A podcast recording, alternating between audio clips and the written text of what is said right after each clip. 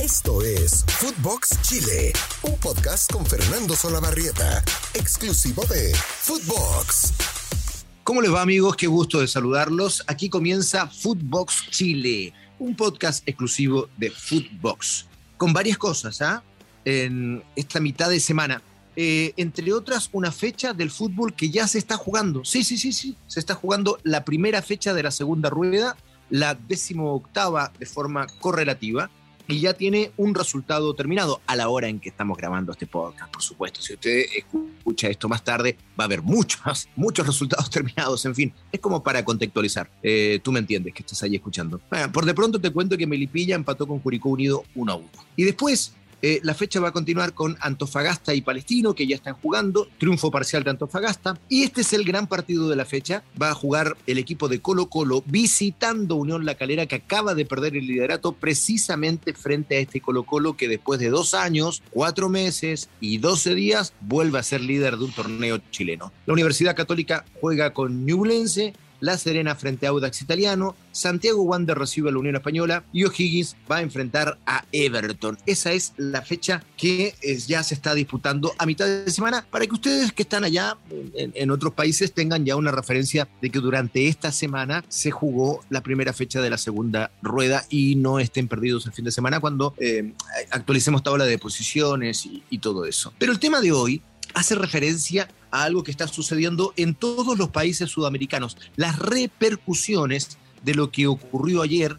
de la noticia que eh, llegaba desde Inglaterra, de esta disposición del gobierno inglés de generar cuarentenas para aquellos que hayan viajado a otros países y a Sudamérica en particular. Y aquí la Premier League, ni tonta ni perezosa, se plegó evidentemente a esta medida y dijo de inmediato que entonces en razón de esta norma gubernamental, no iba a autorizar a los jugadores sudamericanos a asistir a sus selecciones. Porque eh, evidentemente no solo los pierden por eh, el viaje a los partidos y eh, los días previos que tienen que llegar, sino que ahora también los perderían por los días en que tienen que hacer cuarentena. 10 además, no es poco. El hecho es que evidentemente, y en razón de que los clubes, vamos a partir por ahí, los clubes europeos no quieren, no ven con buenos ojos que los jugadores o sus máximas figuras se los quiten las selecciones sudamericanas por varios días durante las fechas eliminatorias, entonces empezaron a sumarse otras ligas. Oficialmente ya es un hecho, España también se suma. Y hoy en la información que eh, surgía en horas de la mañana de Sudamérica, tarde de Europa, también se anunciaba que Italia lo más probable es que decida esto también. ¿Cuáles son los grandes perjudicados? Hasta ayer, cuando solo era Inglaterra, Brasil. Brasil tenía nueve seleccionados de la actual nómina que no iban a poder viajar. ¿Qué pasaba con Chile? Bueno, Chile eh, veía con preocupación la situación de Ben Brereton, esta nueva figura de la delantera chilena, y de Sierra Alta, de Francisco Sierra Alta, porque Brereton juega en la segunda división, ¿no? En la, en la Championship, eh, en el equipo de Blackburn Rover, pero la segunda división también va a ser lo mismo que la Premier League. Y Sierra Alta, ya sabemos, está en la primera división. Por tanto, eran dos jugadores. Pero al sumarse España, caen de la nominación Bravo, Alarcón y Rocco. Y ya son cinco y ya entonces preocupa. Eh, hasta ayer éramos testigos del drama de Brasil, del drama de Argentina, del drama de Colombia que perdía a sus dos defensores centrales, pero a Chile prácticamente no le afectaba. A partir de hoy sí. Y si se suma Italia, ojo, ya saben quién cae, el rey Arturo y también Eric Pulgar. Por lo tanto, la verdad es que si todo esto ocurre y avanza, lo más probable es que Sudamérica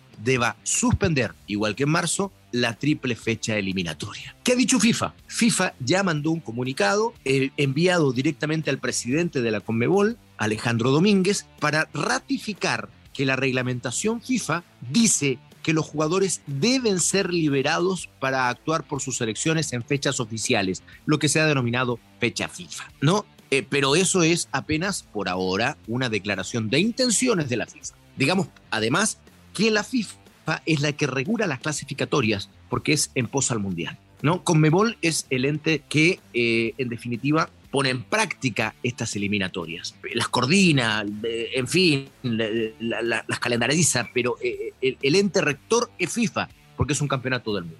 Entonces, vamos a asistir, de seguro, a una guerra política entre FIFA, los clubes europeos y Conmebol. Y de paso, si esto escala, va a ingresar también a la disputa o van a ingresar los gobiernos europeos. ¿Qué va a pasar? No se sabe.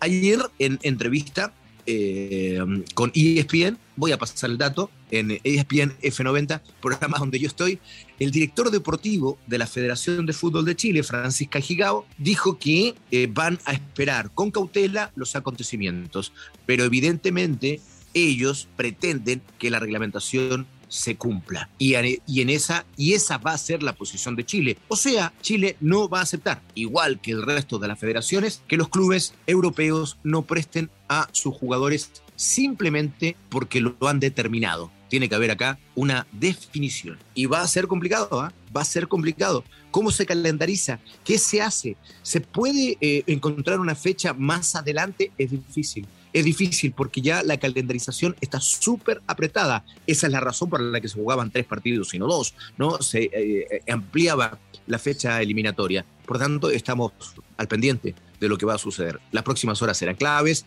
y lo más probable es que eh, veamos una disputa política, como ya señalaba hace un rato, para ver quién gana la pulseada, ¿no? Si los clubes europeos o las federaciones sudamericanas. ¿Qué creo yo? Que esta es una vivada de los clubes europeos, evidentemente, que van a sumarse a esta determinación gubernamental, que se entiende el contexto de pandemia, por supuesto que sí, pero aquí encontraron una justificación para el deseo eterno de los clubes de Europa, que es no prestar a sus jugadores. Eh, debe ponerse firme la Comebol y esta fecha, esta triple fecha, debe jugarse.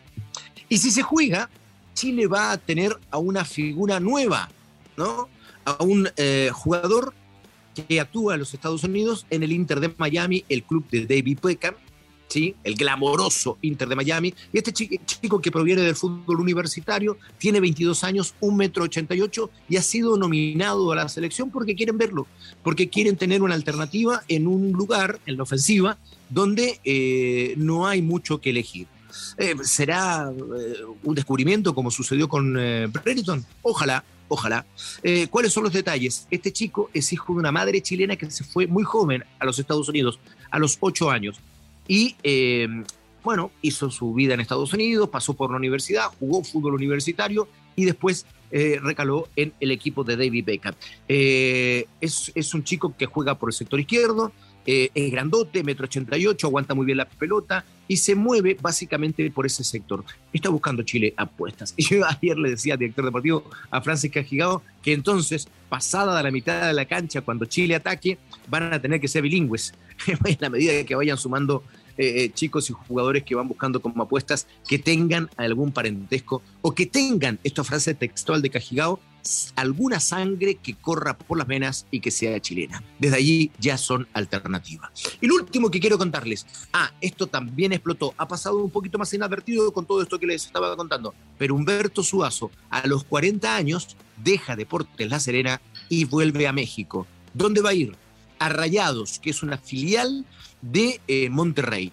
Es una liga, sí, poco competitiva, semiprofesional, eh, le llaman Liga Expansión, pero tiene un nombre oficial distinto. Y lo que sucede en el fondo es que eh, Humberto Suazo, de seguro como plan de vida, ha decidido volver a México, volver al Monterrey, donde fue ídolo total, y una vez que se retire, próximamente, porque en esta liga no creo que, que, quiera estar mucho rato, después de eso, de seguro tiene un trabajo prometido en el Monterrey, en el club, eh, cumpliendo alguna función administrativa, de scouting, en fin, lo que pueda aportar Humberto Suazo, que merecido tiene un regreso en razón de la idolatría que le profesan en México.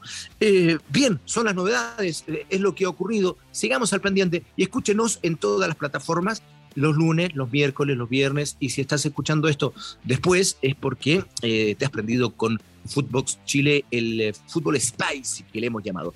Saludos y cariños a toda la gente en distintas partes del mundo. Nos reencontramos en el próximo podcast. Y síganos en nuestras redes sociales. ¿eh? Fer Solebarreta C. Ya les doy la de Fede del Cueto, mi maravilloso productor. Beso grande para todos. Chau, chau, chau, chau, chau, chau, chau. Esto fue Footbox Chile con Fernando Solabarrieta, podcast exclusivo de Footbox.